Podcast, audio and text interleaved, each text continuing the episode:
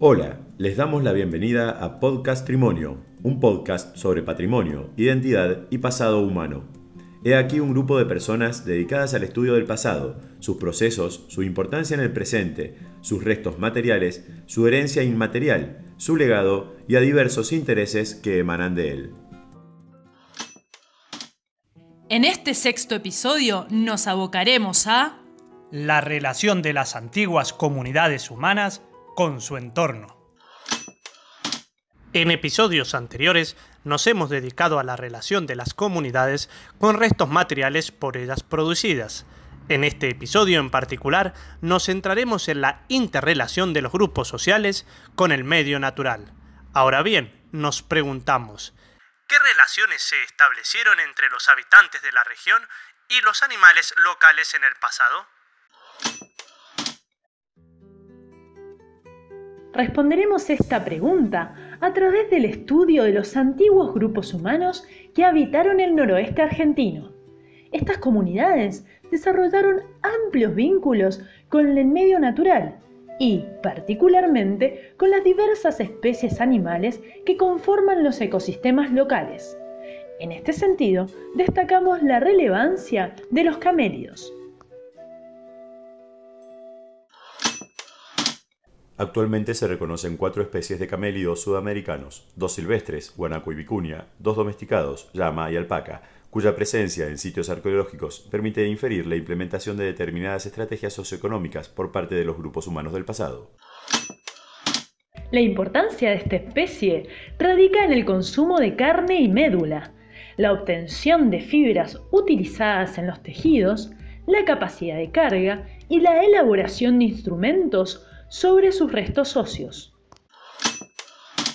Los estudios elaborados sobre huesos arqueológicos de animales en la provincia de La Rioja han permitido observar el aprovechamiento de diversas especies animales por parte de las sociedades prehispánicas locales, destacando el consumo de roedores, aves, liebres y especialmente camélidos. Es común observar que estos restos óseos presentan señales de alteración térmica o marcas de corte vinculados al trozamiento de las presas, dando cuenta de las prácticas de procesamiento, cocción, consumo y descarte de los mismos. Además, se han recuperado huesos de camélidos con marcas y modificación de sus rasgos morfológicos que nos informan sobre la elaboración de instrumentos empleados como agujas, punzones, adornos y elementos asociados a la elaboración de tejidos.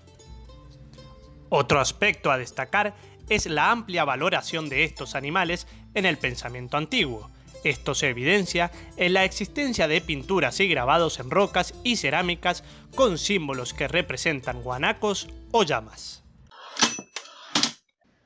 Continuando con este episodio referido a la relación de las personas y el paisaje, y siguiendo la línea de nuestro caso de estudio, nos preguntamos, ¿cuál fue la relevancia de los camelios para las sociedades locales? Basado en las evidencias disponibles hasta el momento, reconocemos que las interacciones con las sociedades antiguas se habían producido por dos vías a lo largo de los siglos.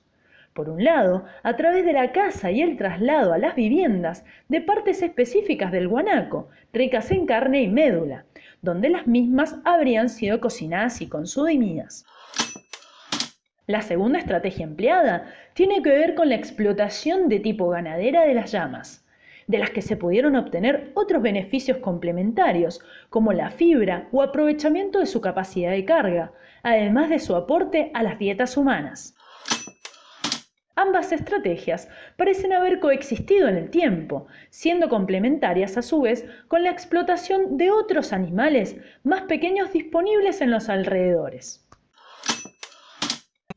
Debido a que los tiempos de los podcasts son limitados, te sugerimos que te aproximes a los estudios de investigadores como Andrés Iseta, Daniel Jacobacchio y Guillermo Mengoni Goñalons para conocer más sobre el consumo y las dietas en el noroeste argentino.